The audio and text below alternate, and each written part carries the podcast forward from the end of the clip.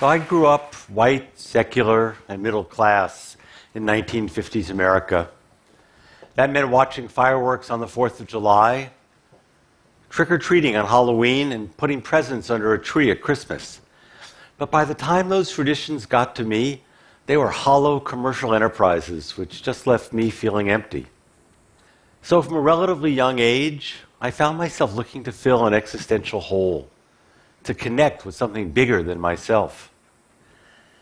There hadn't been a bar mitzvah in my family in over a century, so I thought I'd take a shot at that. Only to be devastated when my one encounter with the rabbi, a really tall, godlike figure with flowing white hair, consisted of him asking me for my middle name so he could fill out a form. Yep, that was it. so I got the fountain pen, but I didn't get the sense of belonging and confidence I was searching for. Many years later, I couldn't bear the thought of my son turning 13 without some kind of rite of passage. So I came up with the idea of a 13th birthday trip, and I offered to take Murphy anywhere in the world that had meaning for him a budding young naturalist who loved turtles, he immediately settled on the Galapagos. And when my daughter Katie turned 13, she and I spent two weeks at the bottom of the Grand Canyon, where Katie learned for the first time that she was powerful and brave. Since then, my partner Ashton and lots of our friends and relatives have taken their kids on 13th birthday trips, with everyone finding it transformative for both the child and the parent. I wasn't brought up saying grace, but for the last 20 years, we've been holding hands before every meal. It's a beautiful bit of shared silence that brings us all together in the moment. Ashton tells everyone to pass the squeeze, while she assures them it's not religious. So recently, when my family asked me if I could please do something with the more than 250 boxes of stuff that I've collected over a lifetime, my ritual making impulse kicked in. I started wondering if I could go further than simple death cleaning. Death cleaning is the Swedish term for clearing out your closets, your basement, and your attic before you die so your kids don't have to do it later. I pictured my children opening up box after box and wondering why I'd kept any of that stuff. And then I imagined them looking at a specific picture of me with a beautiful young woman and asking, Who on earth is that with dad? And, and that was the aha moment.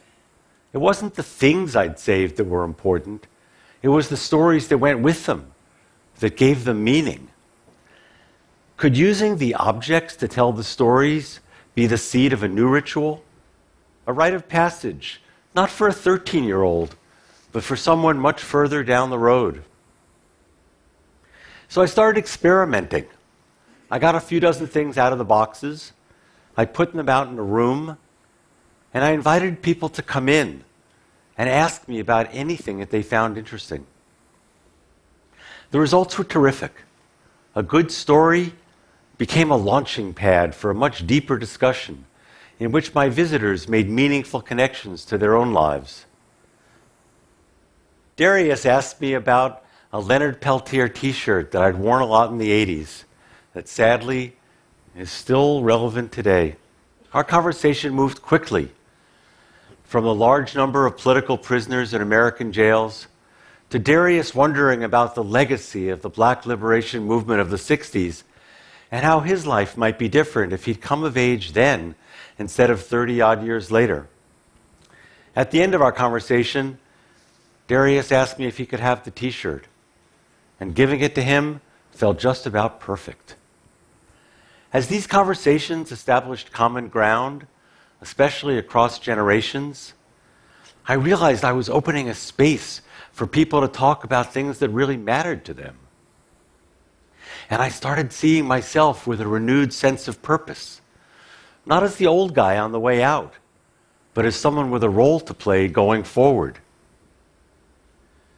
When I was growing up, life ended for most people in their 70s.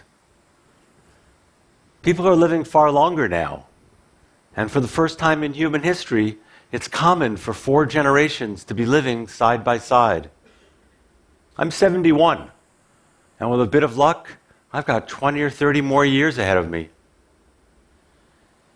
Giving away my stuff now and sharing it with friends, family, and I hope strangers too, seems like the perfect way to enter this next stage of my life. Turns out to be just what I was looking for a ritual that's less about dying and more about opening the door to whatever comes next. Thank you. Onward!